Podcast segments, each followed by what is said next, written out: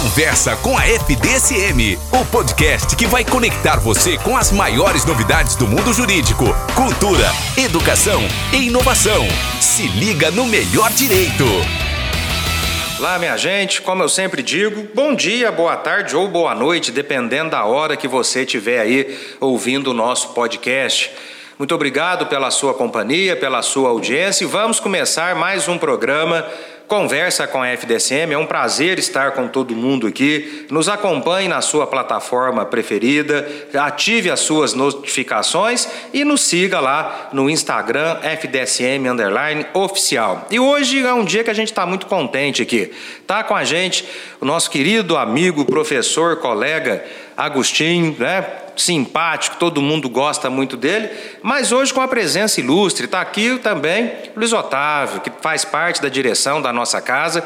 E é, não é por isso, a gente está muito contente porque ele é um grande incentivador do nosso podcast. Então a gente quer também agradecer a presença dele aqui, já passando a palavra para que os dois façam as suas considerações iniciais. Primeiramente, bom dia, Francisco. Bom dia a todos os ouvintes. Bom dia, boa tarde, boa noite, né? Como o Francisco colocou, a, o horário que cada um vai estar tá nos, nos, nos, ouvindo, né? E, e, queria novamente dizer, reiterar aqui que é uma grande honra estar tá participando desse projeto. Um projeto que, que nasceu para dar muito certo. Acho que a gente tem, tem feito um trabalho muito bacana, é, é mais um, um, canal né, de, de, de, conhecimento que a gente tenta direcionar a todos os alunos, ex-alunos, enfim, a todos envolvidos. E, e, quero colocar que é um grande prazer estar aqui e trocar essa ideia com vocês, um pouquinho de processo do trabalho, que é a, a nossa praia e o que a gente gosta de, de vivenciar no dia a dia. Bom dia, boa tarde, boa noite para todos. Fazendo das palavras do professor Luiz Otávio as minhas, né? Estamos aqui para poder é, prestigiar e também participar aí desse projeto e vamos que vamos. É, Luiz Otávio já começou dizendo uma coisa que eu acho, eu acho isso espetacular no direito, né? Cada um na sua praia. É. Ninguém é bom em tudo, né? Então, eu meu dia a dia lá no, no direito criminal, aula é o direito civil, mas Cada um tem o seu foco, cada um tem a sua alegria. E eu me lembro de uma história, né? professor de Direito do Trabalho, dividia com seu pai, o Rafael, e na época que eu substituí aqui ainda, o Rafael pediu para eu substituir ele numa aula, falou, ó, é um assuntinho que até você dá conta, não inventa, não fala nada diferente disso. Eu me empolguei e falei o que não devia, depois ele foi lá e, e consertou. Mas isso é, é a parte do nosso aprendizado. Nós vamos falar de processo do trabalho. Né? É, vamos pensar no pessoal do primeiro ano antes, Luiz Otávio, antes da gente chegar lá na, na questão das reformas tal. Todo mundo entra na faculdade e fala assim: ah, o, o geral é o processo civil, o resto é tudo subsidiário.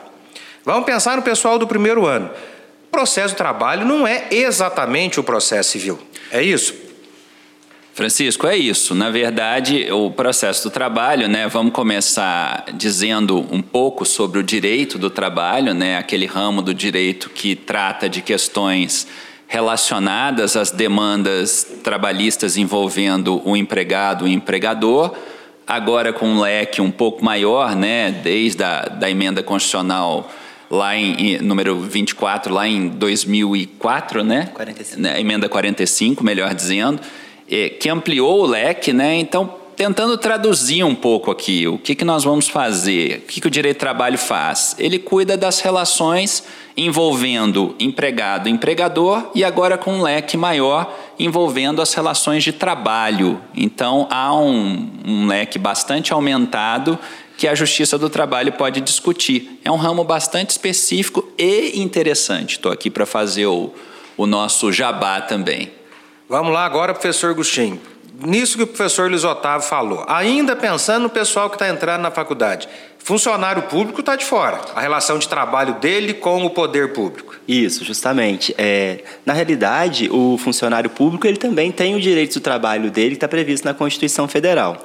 Só que uma vez que o direito foi lesado, e se esse funcionário público é estatutário, ele vai discutir isso na justiça comum e não na justiça do trabalho. Aí, ó, gente, vamos aprender. Então agora já vamos lá para o processo, né? O direito isso. material, eu preciso do processo para fazer ele funcionar. O que, que nós temos de novidade? Como é que nós tivemos atualizações, reformas, em que contexto isso se deu, já deu para sentir algum efeito e o que, que vocês que lidam com isso, que, que, que vocês reputam que foi o mais positivo nessa reforma? Então, Kiko, fazendo uma pequena digressão, é, a gente tem que entender o seguinte, né? Primeiro que o processo nada mais é que a instrumentalização desse direito material violado, né? Então a gente vai pegando aí, traduzindo para o pessoal do, do, primeiro período, esse tipo de coisa, é, a gente vai pegar é, é, o direito material violado e vai instrumentalizá-lo por intermédio de um processo o processo do trabalho debate exata, exatamente essas questões é, envolvendo esses conflitos trabalhistas. Né? E lá em, em 2017, mais precisamente ali em novembro de 2017, nós tivemos algumas reformas estruturais. É, é, envolvendo o direito do trabalho, o processo do trabalho. Então, essas reformas trouxeram uma nova roupagem, vamos colocar assim, para o direito do trabalho e, consequentemente, também para o processo do trabalho. E aí a gente vai entrar numa discussão se isso foi interessante para o empregado, se não foi, se foi interessante para o empregador. Enfim, nós temos uma série de questões, haja vista que essa reforma foi bastante ampla, de, de discussão nesse sentido. Então, eu acho que é bem bacana aqui a gente pontuar é, algumas questões é, para trazer para debate mesmo o, o que, que de mudança é, aconteceu. Então, Agostinho. É, na realidade, aí é uma opinião minha, eu acho que a partir da reforma trabalhista, o processo do trabalho ele foi é, o processo do trabalho foi moralizado, hum. né? Porque antes tinha aquela enxurrada de reclamações trabalhistas, pedi, com pedidos, com petições gigantescas, pedidos de A a Z, e a partir do momento que vem a reforma trabalhista, isso traz uma seriedade para o processo do trabalho. Né? O que, que pode ser discutido, até onde que vai esse direito e qual é a consequência para essas ações até então aventureiras. Né? Vou pedir de A a Z e o que der, deu. Né? A partir da reforma trabalhista, o processo de trabalho ele ganha essa, essa moralização. Os advogados eles pensam mais antes de ajuizar a reclamação trabalhista, buscando ali direitos que realmente é, os empregados eles sofreram ali uma... É, foram lesados. Né? Então, é importante a reforma trabalhista é, por essa visão. Né? O que a reforma trabalhista trouxe de bom para o processo do trabalho? A moralização do processo do trabalho. Então, se um funcionário chega, um ex-empregado chega no seu escritório e fala: ah, eu trabalhava lá numas, em condições insalubres, não tinha é, é, equipamentos de proteção individual, né, os EPIs, enfim, tem direito ou não tem? Olha, você vai ter direito adicional de insalubridade, aos reflexos, mas vai depender de uma prova, o perito vai lá, né? não é mais aquela reclamação trabalhista aventureira. Vão pedir se der, deu. Porque o que, que acontece agora com a partir da reforma trabalhista? Uma vez que o pedido é julgado improcedente, o autor da ação, que é o reclamante, vai ser condenado no pagamento de custas e honorários advocatícios tá, convenciais. Vamos, vamos aqui lembrar da nossa meninada. Antes não tinha, então. O, o empregado, reclamante, mesmo que ele perdesse a ação, ele não tinha aquilo que nós chamamos de ônus da sucumbência. Isso. Na verdade, o que, aconteceu com essa reforma? O que, ela traz de, de inovação substancial, dentre outros assuntos? Ela é, é, acaba com as aventuras jurídicas. A, a, verdade é essa, né? Porque, como colo, colocado aqui pelo professor Augusto, quando o, o advogado iria entrevistar o cliente, ele normalmente ia para o escritório é, disposto a fazer uma ação com um pedido, dois pedidos, aquilo que passava na cabeça dele. E é obrigação do advogado esclarecer, é, é, ouvi-lo, né, esclarecer outros pontos, o que, que mais daria para se pedir. Algo que o cliente leigo normalmente não sabe. E analisando a história a, contada pelo cliente, normalmente esse advogado faz um filtro ali e, e, e pontua o que seria possível se reclamar. É, a mudança trazida pela reforma trabalhista, ela acaba um pouco com aquela aventura, tipo assim, olha, eu acho que eu tenho direito de pedir um dano moral. E aí numa conversa com o advogado, certamente esse advogado vai orientar no sentido: olha. Não cabe. Não cabe. Eu acho que isso que você está entendendo não caberia aí uma ação com pretensão de dano moral, tá? Isso com a reforma trabalhista ficou muito bem sedimentado, porque agora, em regra, ele não vai fazer esse tipo de pedido, porque se o fizer e o reclamante não estiver sob o palio da gratuidade de justiça, ele vai ser condenado em sucumbência. E até então, antes da reforma, não era assim. Haveria um pedido, se esse pedido fosse julgado improcedente, era o máximo que iria ocorrer não ganhar o direito. Muita gente pode achar que isso foi ruim para o empregado, mas a gente poderia dizer que não foi pelo seguinte: se a gente tinha esse tanto de aventura, como a gente tem hoje, por exemplo, a famosa história dos juros abusivos. Isso. E daqui a pouco eu vou fazer uma outra pergunta para os nossos alunos aqui. É, devia ter muita improcedência também. Com esse maior cuidado, aquele que tem o seu direito lesado reclama, e como ele teve o direito lesado, ele também tem o seu pedido julgado procedente. Essa moralização acaba favorecendo aquele empregado que tem razão? Sim, com certeza, porque concreto, é, exatamente. Na realidade, eu acho que é, favorece o processo em si, né? Porque antes, é, é, como eu disse no começo, a petição trabalhista ali, a petição inicial, você é, é uma petição só. Você vai verificar todos os possíveis direitos daquele empregado e já vai colocar no, na mesma petição inicial. Então, na grande maioria das vezes, usando a sua expressão, é, as ações eram julgadas parcialmente procedentes. Procedente, porque tinha né? muita coisa lá que não tinha nada. Isso. E para o empregador, o famoso conceito de segurança jurídica Exato. melhorou? É, é, é, a gente pode colocar, Francisco, que sim, porque a, a ideia, nós temos que partir sempre do quê? Por que, que nós tivemos que chegar nesse ponto da necessidade da reforma de vários pontos, de acabar com essa. É, é, é buscar essa moralização dos pedidos iniciais? Porque certamente o que foi observado lá atrás, antes da reforma, eram diversas ações que continham lá pedidos infundados. Porque quanto mais você começa a banalizar institutos, como dano moral, por exemplo, não é não é por demais a gente lembrar aqui que isso só veio a ocorrer, essa reforma só vem a ocorrer porque o instituto infelizmente foi banalizado. Foi banalizado. A ideia é essa. Se você vê um instituto de suma importância como o é, um direito de suma importância como é, e você acaba banalizando isso, não está certo. Então a, a reforma vem para tentar aparar essas arestas. E, de certa maneira, a gente entende, né, aí é uma opinião de cada um, de que ela enfrentou esse papel e conseguiu resolver esse problema. Por conta disso, da reforma trabalhista e a enxugar mesmo as petições iniciais ou até mesmo os pedidos, né, o volume de processos também reduziu na Justiça do e Trabalho. E aí nós tivemos algum efeito na celeridade processual? Já dá para sentir isso ou não? Hoje, é, eu costumo dizer isso em sala de aula. O nosso maior problema é, em se tratando de, de, de processo trabalhista, ele se situa na execução. Tá?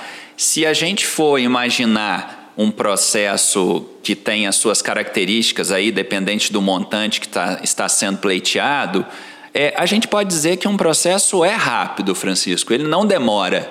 É, aonde que a coisa tende a, a, fazer um filtro e tende a demorar? Ô, é Luiz, antes de você complementar, eu vou te interromper, só para te contar uma novidade. Direito de família está assim também. É. Ação de alimentos vai em seis meses. Execução, esses dias eu peguei uma, de, uma execução de alimentos de três anos. É. Complete, por favor. Então é isso, é exatamente esse ponto que nós vivemos no processo do trabalho. Eu estava falando isso hoje em sala de aula, o nosso gargalo lá no processo trabalhista é a execução. Tá? Nós, nós temos processos que eles se desenvolvem até rapidamente, haja vista que nós estamos lidando com crédito de natureza alimentar, né? Isso tem que ser colocado. Ele tem que ser rápido mesmo, ele é para ser objetivo, Todavia, é, dependendo das circunstâncias, você chega na execução trazendo um processo com seis meses, um ano ou menos, mas chega na execução ele trava, porque nós temos aí diversas intempéries, diversos problemas que costumam surgir na execução. Seriam as mesmas do processo civil? Você não acha bem? Sim. Confusão patrimonial, Sim, pessoa sim. jurídica, pessoa física? Sim. É, Eu estava novamente falando isso, que, porque foi tema hoje da, da nossa discussão em sala, né? É exatamente isso. É muito fácil você litigar contra quem tem recurso. Se você vai litigar contra um banco, por exemplo, você não tem preocupação nenhuma na execução. Porque você sabe que, por mais que o processo demore algum tempo, você vai receber. Agora, a partir do momento que ocorre essa confusão patrimonial, é, é, essa, de alguma maneira, você, é, é, quando há fraude, de, enfim, é uma série de circunstâncias que normalmente nós sabemos que ocorrem, aí realmente a gente tem problemas na execução é, para realmente encontrar esse recurso para satisfazer esse crédito. Pelo lado, assim, não é questão do positivo, negativo, mas para o empregador, o que que essa reforma facilitou a vida dele processualmente falando, ou para ele continuou a mesma coisa? É, a reforma trabalhista, é, ela vem e positiva algumas súmulas já do TST, né, é, transforma em lei algumas súmulas do TST e, ao mesmo tempo, ela é, muda ali uma parte do direito material, horas itinere, horas minutas, é, intervalo antes de horas extras para mulheres, né? Então isso é, ele é retirado da, da CLT porque são direitos que ficaram obsoletos lá atrás, 1943, 1943, e aí já mudou tudo isso já mudou, né? Mas é, analisando para o lado do empregado, é, muita gente fala, né, que a reforma trabalhista foi feita a toque de caixa da noite para o dia e que o objetivo da lei era prejudicar os empregados, né, e beneficiar os empregadores, enfim. Na realidade, essa parte do direito processual, a gente entende que beneficiou muito os empregadores, é, mas na realidade não é nem os empregadores, o processo do trabalho em si.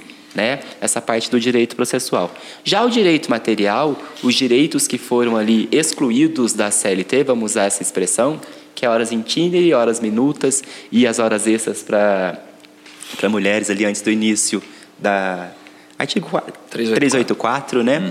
É, foram a gama de direitos que, for, que foram retirados aí da CLT, que no meu entender não prejudicou muito o empregado. Você acordar na sua casa, pegar um ônibus que foi concedido pela empresa, ir lá, trabalhar, uhum. pegar o mesmo ônibus e deixar na porta da sua casa e você receber esse período com o ônibus, pega Você já entrega, não pagou? Com, é, não, né? Não, então, isso daí saiu da CLT é, como direito. O que, que saiu também? Os minutos que você chega na empresa antecedente, vai trocar de roupa, tomar um café, né? E depois, na hora de ir embora, trocar de roupa, tirar o uniforme. Isso aí, rezar, né? Porque tem religiosidade, enfim. Aquela meia hora na sala dos professores. Nossa, não falei nada disso. opa, opa. Enfim, é, não computa mais no horário de trabalho. Porque o empregado não está trabalhando nesses minutos. Né? Então, nossa, prejudicou muito o empregado. É, mas prejudicou. Né? Então, se for, se for. É porque o jeito que foi feito, né? A, a reforma trabalhista não teve uma discussão. Foi muito, muito rápido, grande, né? Foi muito isso, rápido. isso gerou, foi objeto de muitas críticas. É, né? Mas E isso aí, eu acho que é um problema momento- da nossa legislação, né? O Isso. Código Civil foi, Isso. tudo é a toque É, de a caixa. É, e, fala, e aí vem a reforma trabalhista e fala: nossa, agora o que ficar negociado, o que o empregador resolver é o que está resolvido. Só que as pessoas começaram a falar isso sem ler o que está escrito ali na letra da lei mesmo. É claro que o negociado vai prevalecer sobre o legislado. Olha, eu tenho uma regra aqui, mas o que foi negociado entre o patrão e o empregado vai prevalecer. Mas não é o patrão, é, Faculdade de Direito e Augusto como professor. Sindicato. dos professores. É, você, e aí- você tem alguém que, que dá É, ao e quando- coletivamente a É, força que o empregado não tem aí é individualmente. é. Tá? E quando faz a negociação, ninguém vai negociar uma coisa para ficar pior do que está na CLT. Né? Eu vou negociar com, com o empregador é, adicional de horas extras. A Constituição fala 50%, eu vou negociar 60%, o negociado vai prevalecer sobre o legislado, mesmo porque beneficia mais o empregado. E a própria CLT, quando ela traz isso, ela fala o que, que não pode ser negociado. Né? Quais os direitos que não podem ser objeto de negociação. Fundo de garantia, auxílio É, maternidade. normalmente os direitos né? fundamentais né, não podem. Então, Então, Então- continua aquela história dos chamados direitos indisponíveis. Sim. Aquilo não pode ser negociado. Sim, Exatamente. Ah, tá. sim. A gente pode até fazer um dia um podcast só para falar do que, que pode Que ser que- boa, negociado, isso, o que que boa, não boa dica. É, Mas e- o mais importante é alertar, né, a sociedade, as pessoas, os alunos do primeiro ano, do segundo, do terceiro, enfim, períodos, né, que ah, fala de reforma trabalhista, ela veio para prejudicar o empregado, veio para beneficiar o empregador. Na realidade, se você não pegar e não ler, você não sabe o que teve de benefício e o que teve de prejuízo, né? E não teve essa intenção, ah, vamos prejudicar o empregado, vamos beneficiar o empregador. Estamos vivendo num momento de crise econômica, tem que trazer mais empresa e esses direitos. Enfim, eu acho que regulamentou aquilo que era a súmula, tirou realmente esses é, direitos Excessos, que estavam né? lá, que é excesso, né? hora itinerary, horas minutas, enfim, e, e, e, moralizou o processo do trabalho. Então, ela tem, a reforma trabalhista, ela tem o um ponto positivo, não só para o empregador, para o empregado também. Tá, e... Eu entendo que, que, na verdade, a lei ela tem por obrigação acompanhar a sociedade. Eu não posso imaginar que uma CLT lá de 43 em alguns aspectos esteja pronta esteja hoje. pronta e acabada e resolvida para a nossa sociedade atual.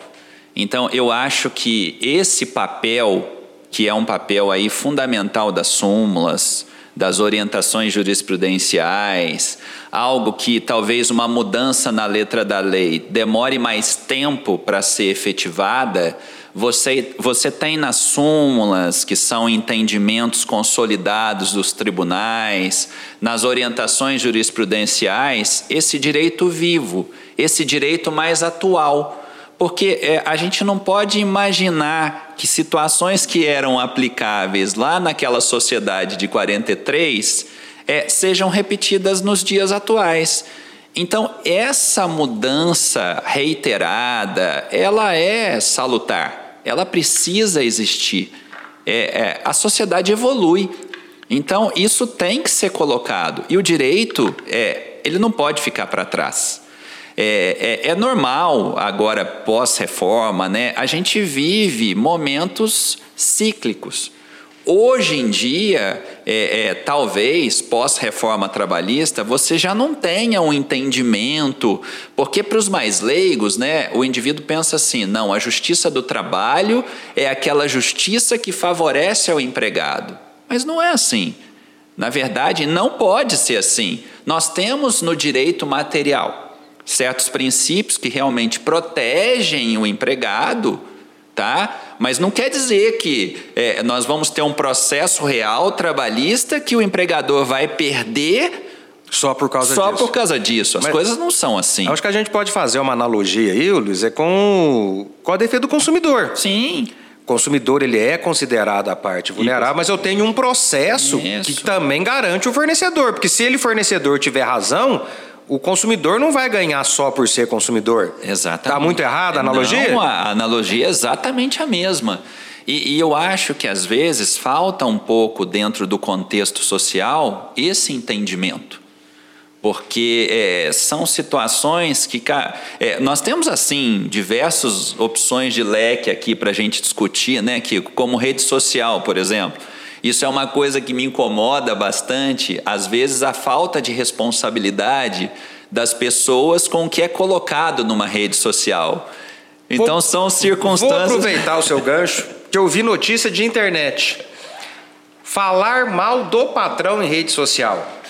É justa causa? Já tem decisões nesse sentido? Já... É, é, na realidade, aí é a reforma trabalhista, né? A partir da reforma trabalhista foi inserido lá na, na, na CLT o artigo 223 e suas letras, né? A, B, C e D. E justamente acho que na letra C ou D vai falar da imagem do empregador, né? Que o empregado causa dano ao empregador quando ele fala da marca, do nome da empresa, quando ele divulga segredo e que seja uma, uma ação de indenização por dano moral do empregador em face do empregado. Então está positivado isso na CLT e de forma contrária também. Sim. Vai falar quais são os bens jurídicos tuteláveis do empregado, que se o empregador ofender, o empregado também Mas vai é poder... É porque eu vi a notícia, daria uma justa causa? Sim.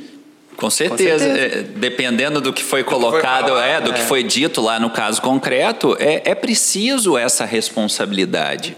Então, em tudo, a, a, gente sempre tem que partir. Não é que isso foi alterado, mas, gente. Isso sempre existiu, não precisava nem sempre, escrever, né? Não, não precisa estar escrito em lugar nenhum. O equilíbrio o equilíbrio em tudo. Isso é para a vida, não é para o direito de trabalho, para o processo de trabalho, para o direito civil. O equilíbrio, nós temos que ter em mente que nós vivemos em sociedade e temos direitos e deveres. Sim. Nós não temos só direitos, nós temos deveres também.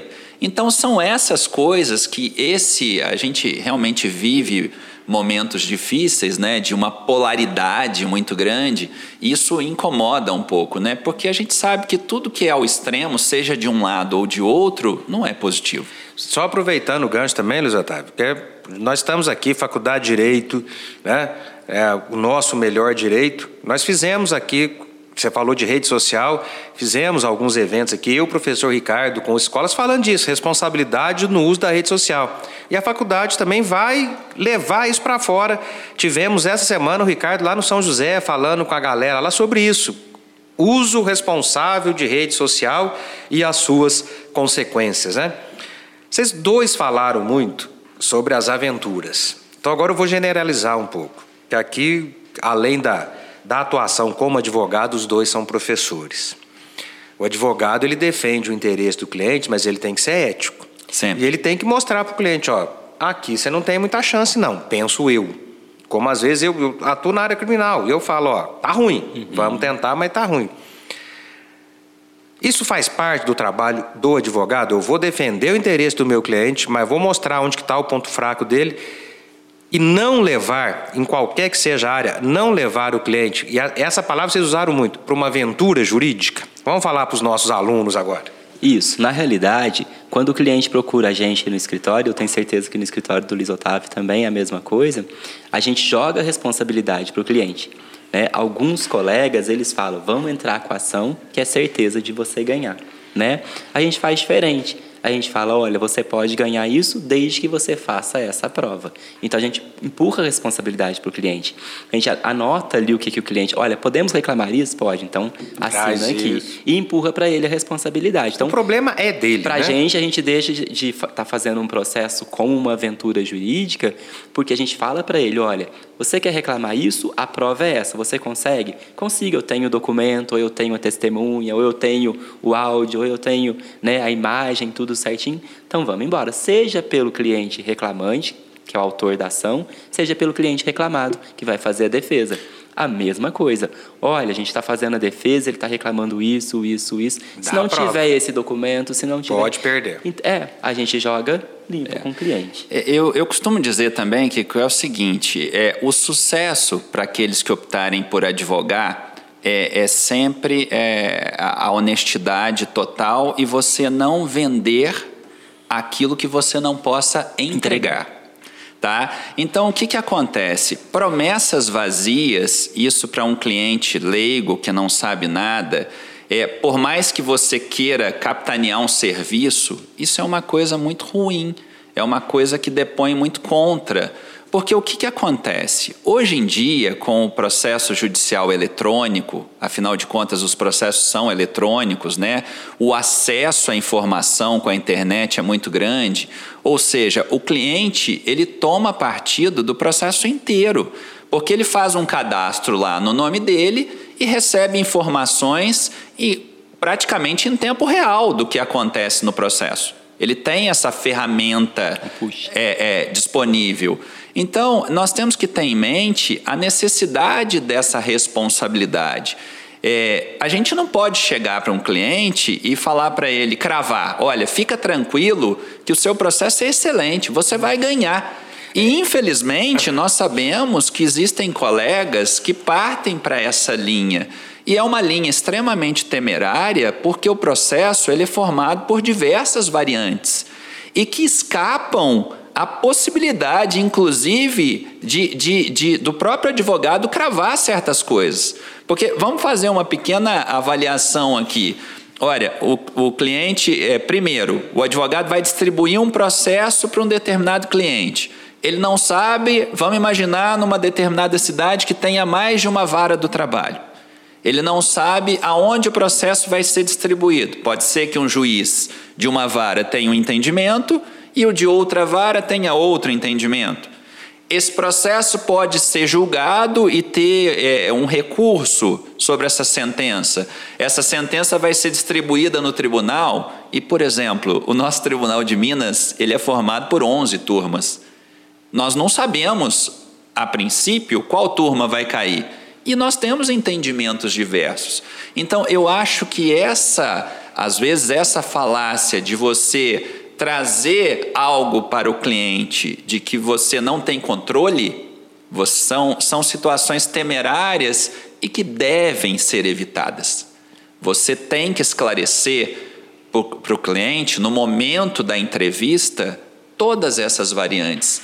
E isso acaba deixando muito claro como é importante o papel do advogado como ele realmente vai trabalhar fortemente no processo e que, é, é claro, que depender dele, ele vai fazer de tudo para entregar um resultado positivo. Que é o que o cliente quer. Mas muitas mas das pode... vezes pode ser que escape as forças dele.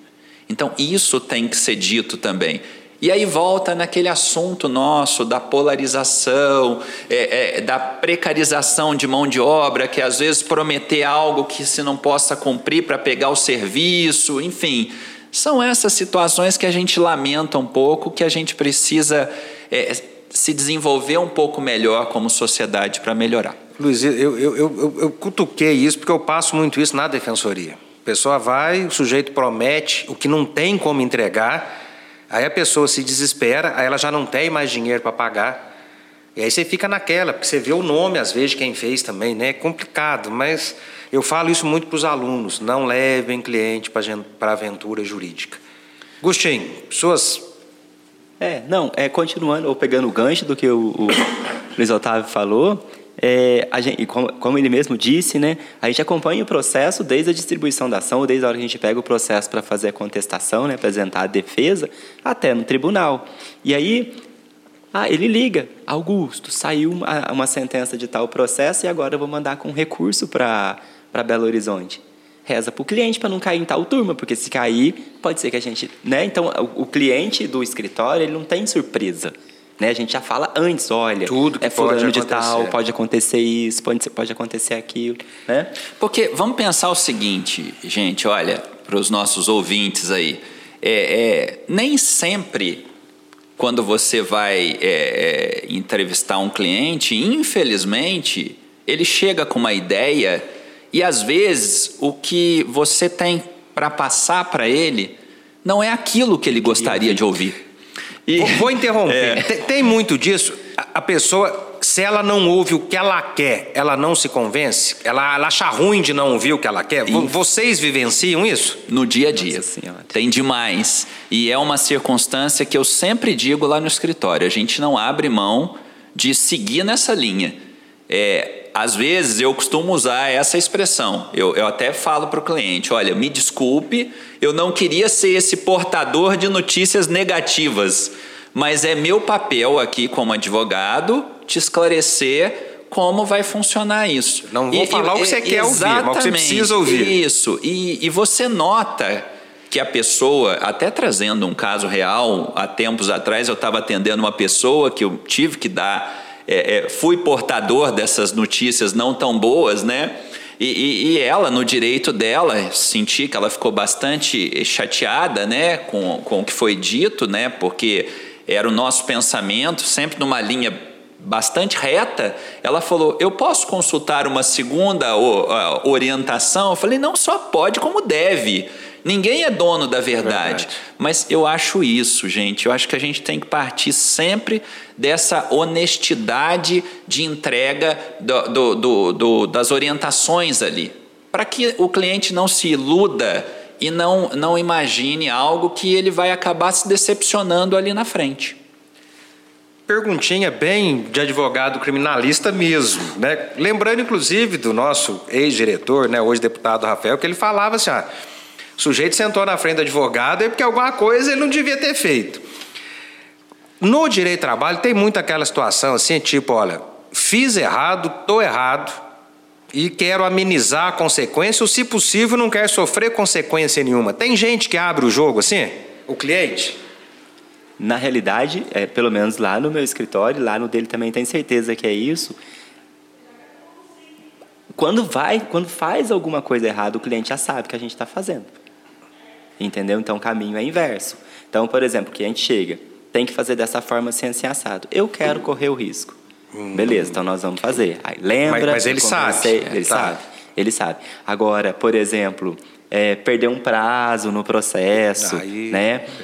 Então, é, pode acontecer, pode, né? Com, com qualquer mundo, advogado, com, com qualquer mundo. advogado. Aí tem que calçar a cara é, e falar. É, nem falar. sempre. O que que acontece? O, o mundo ideal na nossa cabeça seria se a gente pudesse atuar antes do fato acontecer. O preventivamente. É, é, preventi Advo advocacia, advocacia preventiva, preventiva, é um sonho. Que sonho é de um consumo, sonho eles... bacana. Infelizmente, você consegue fazer isso com alguns clientes, com grandes empresas, né, com quem está disposto a fazer um investimento nesse sentido, né, com um bom escritório, que aí é o caminho.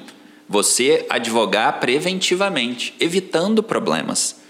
Porque depois do problema posto, você lidar com o fato passado, você não tem como mudar o fato. Você tem é, é, que, que criar situações, porque tudo é defensável, tá? Tudo é defensável, a gente tem que colocar isso aqui, mas aí entra um cenário que para o direito e processo do trabalho é muito interessante. Nós estamos lidando com uma justiça do trabalho que é extremamente conciliadora. Tá? Esse é um princípio basilar para nós no processo do trabalho, que é o princípio da conciliação. Até para alguns muito criticado, porque a crítica vem no sentido que a Justiça do Trabalho faz muito acordo, como se isso fosse negativo. É. É, é, eu não consigo enxergar negatividade é, nisso, né? Porque você depender do Estado te impor uma sentença sempre vai desagradar um dos lados, ah, ah. ou os dois. O acordo é, a decisão das pessoas, a sentença é, uma, é, de um terceiro. Isso, o acordo é uma decisão das partes e você está abreviando um tempo de vida do processo gigantesco. Então, eu acho que uma das grandes vantagens e que isso tem que ser trabalhado desde cedo para os alunos é a conciliação. Porque eu sempre falo isso para o Augusto e para os alunos que você, quando você vai para uma audiência, você não está indo para um octógono. Você não está indo para um ringue de MMA lá para criar mais problemas. E infelizmente muitos colegas advogados pensam assim, né? Eu tenho que brigar com o meu oponente. Resolver o conflito. E, e, às vezes o cliente fica assim, mas, mas você não vai brigar com o outro lá? É, é, é uma coisa assim, sem noção, né? Porque nós não estamos indo para a justiça com o cliente para arrumar um outro problema. A gente está lá para solucionar. E essa solução é muito bem-vinda com a conciliação. Então, eu acho que isso tem que ser melhor disseminado nas salas de aula. Inclusive, no processo do trabalho, se o juiz não tenta a conciliação, se ele não conseguir, não, não consta ali da ata que ele tentou, tentou? a conciliação, dá uma nulidade. Pode dar nulidade. Não é. dá nulidade. Dá nulidade. Obrigatoriamente, o juiz tem que tentar a conciliação. Vamos tentar fazer uma... Diga, E é diferente do processo civil, né? Porque o juiz do trabalho, ele se empenha mesmo para resolver o processo por meio da conciliação. Eu acho válido o Sejusc, por exemplo, que a gente tem lá no fórum, né? Ah, no, Vamos mandar então, ah, quero fazer opção para audiência de conciliação, aí manda o processo para o Sejusc. Só que quando você vai fazer um acordo e é o juiz que fala, olha, aceita a proposta, tá boa, Pronto, é o juiz que está é falando, as tá partes, né? É. É, mas a justiça estadual ela sempre anda um pouquinho atrasada, é. já que ela Não, chega. E, e, Francisco, a gente tem que pensar o seguinte: a nossa, nós vivemos numa, numa sociedade que ela tem uma confiança muito grande naquela palavra final do juiz de capa preta, enfim, aquele tipo de coisa.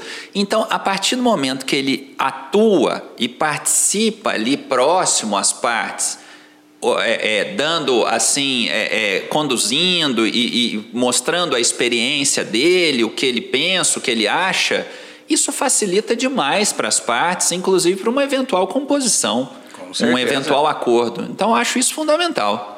Vamos fazer uma pequena estatística aqui agora, né, para a gente até mostrar para a garotada. Se a gente pensar na, na área criminal, por exemplo, aqui em Pouso Alegre, em primeiro lugar, tráfico de drogas, depois furto, Violência doméstica, assim, estatística mesmo. A gente pensar em direito civil, direito de família vai lá em cima, consumidor.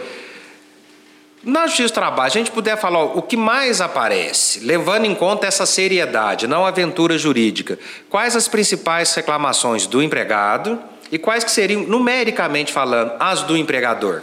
Aquela quando o empregador, o empregado fez uma coisa errada. Então, na realidade, o que acontece no processo do trabalho, que é diferente, bem diferente dos outros processos, não dá para você fazer, ah, é mais hora extra, é mais dano é, moral. Vem aquele conjunto de é, direitos. Porque né? aí a petição inicial ela vai, vai trazer essa gama de direitos. Então, ah, o empregado quer discutir verba rescisória, o empregado quer discutir dano moral, o empregado. Então, acaba vindo tudo para a mesma petição. Então, fica difícil você. Né? Outro dia eu estava falando com uma juíza, ela falou: Nossa, Augusto, eu não vejo a hora de aposentar, porque eu não aguento mais. Férias, 13 terceiro, aviso prévio. Só que vem tudo moral. no mesmo é. processo. É. Tá. É, é, se a gente fosse mensurar, é claro que, como o professor Augusto colocou, é difícil para o processo de trabalho, porque a gente tem sempre uma petição inicial com muitos direitos tá. ali. Agora a pergunta é. de leigo. Certo. Existe, já viram, é quase impossível uma inicial do empregado com um único direito cobrando? Existe. Existe, existe. Difícil, tá. mas e, existe. E, inclusive é. vai ter o um procedimento específico só para isso. Exatamente. Tá. É, é, ela existe realmente. O que eu estava colocando aqui para vocês, é, não dá né, para falar dessa forma dentro do processo do trabalho. Mas talvez o que mais tem aí fora são pedidos de verbas rescisórias, né? Que é quando o empregado é demitido e não recebe aqueles direitos básicos colocados por lei, né? Então, normalmente, muitas ações contemplam isso. Mas eu posso ter diversas coisas relacionadas, porque o que não faltam são leis. Sim. A gente sabe que existem muitos direitos, né? Então, é, é, mas é difícil fazer esse filtro dentro da justiça. Mas vale a mesma regra para o lado do empregador? Os maiores motivos de justa causa ou não? Mesma coisa, é tudo conjuntão também. É, na verdade acaba sendo, é, é, hoje em dia, o que é muito mais difícil ainda, mesmo pós-reforma, porque hoje a gente pensa a justiça do trabalho de que forma? Um empregado litigando contra um empregador. O que é muito mais difícil é você acaba é, é presenciando o empregador litigando contra o empregado. Ah. Com a reforma trabalhista, passou a ocorrer Pareceu mais. Uma coisa principalmente ah. por questão de rede social, o, o ex-empregado é, é, é, não se conter ali, começar a falar mal, enfim, algumas coisas nesse sentido. Mas é, é, a, a, coisa tende a, a, evoluir um pouco, mas a gente tem que enfrentar muita coisa ainda. Como dizia o Conte quando ele estava aqui, quando a prosa é boa, o tempo voa. Mas nós vamos voltar aqui. O Agostinho já deu a ideia para a gente fazer algumas, algumas questões específicas né, para o nosso pessoal fazer. Eu vou encerrar o programa hoje de um jeito diferente. Eu sempre passo a palavra para os dois né? Mas eu vou passar primeiro a palavra para o Agostinho, já pedindo licença para o meu querido Luiz Otávio, que você vai entender o porquê. E eu só quero que você saiba que é de coração. Mas primeiro, Agostinho. Bom, pessoal, foi um prazer estar aqui, né, é, nesse debate. Enfim, eu acho que é muito produtivo as ideias. A gente sempre aprende alguma coisa, a gente aprende com, a, com quem está aqui, enfim, né. É, tenham todos aí um bom dia e eu estou à disposição. Luiz, Nada disso aqui hoje, normalmente a gente conversa um pouco antes, a gente combinou o tema aqui agora. Não há nenhuma intenção de expor ninguém, mas assim, a gente precisa homenagear quem merece. Eu quero que você encerre fazendo uma homenagem para o meu professor de Direito e Trabalho, que eu aprendi muito pouco, meu diretor, seu pai, pai do Léo, avô do Luiz Felipe, que eu Todas as oportunidades que eu tive de fazer burrada na vida, eu aproveitei todas elas. Mas uma que eu não fiz, o teu pai me ajudou muito. É alguém que eu respeito muito como profissional e como ser humano. Uhum. E esses nossos alunos não tiveram o privilégio que eu tive de conviver com ele como pessoa e professor. Se você conseguir depois que ele ouça isso, faz uma homenagem para ele aí para nós. Mas com certeza que, eu queria agradecer, é, não é porque é meu pai, né, uma pessoa que sempre marcou a, a, nossa vida em todos os sentidos, uma pessoa que nos ensinou é, o caminho do bem, o caminho da honestidade e, e, que graças a Deus eu tive o privilégio de ter, conseguir ter aula com ele também. Enfim, foi a diretriz da nossa vida, né, o nosso mentor de tudo e, e, e, eu acho que se a gente consegue, todos nós, todos nós, se a gente consegue estar aqui hoje presentes, foi graças a um trabalho árduo de uma pessoa que é, nunca mediu esforços, é, se abdicando inclusive de, de estar com a sua família em tempo integral para poder estar é, é, tá junto aqui da instituição e ver é, a instituição crescer cada vez mais e atingir é, esses patamares que a gente vivencia hoje. Então, eu acho que eu sou suspeito para falar, mas é, é, eu, teria que passar uma vida inteira rendendo homenagens para ele, porque realmente foi uma pessoa, é, é, é, é, é uma pessoa, né, um santo aqui na Terra, uma pessoa que, que realmente dispensa comentários, um coração gigantesco. E saiba que é de verdade essa homenagem, que eu respeito muito. E eu vou encerrar com uma homenagem usando uma expressão dele. Faculdade de Direito evoluindo sempre, o melhor direito é o nosso e a nossa faculdade caipira vai bem e muito bem. Muito obrigado, até a próxima. Muito obrigado, gente. Um abração para todos. Conversa com a FDSM, o podcast que vai conectar você com as maiores novidades do mundo jurídico, cultura, educação e inovação. Se liga no melhor direito.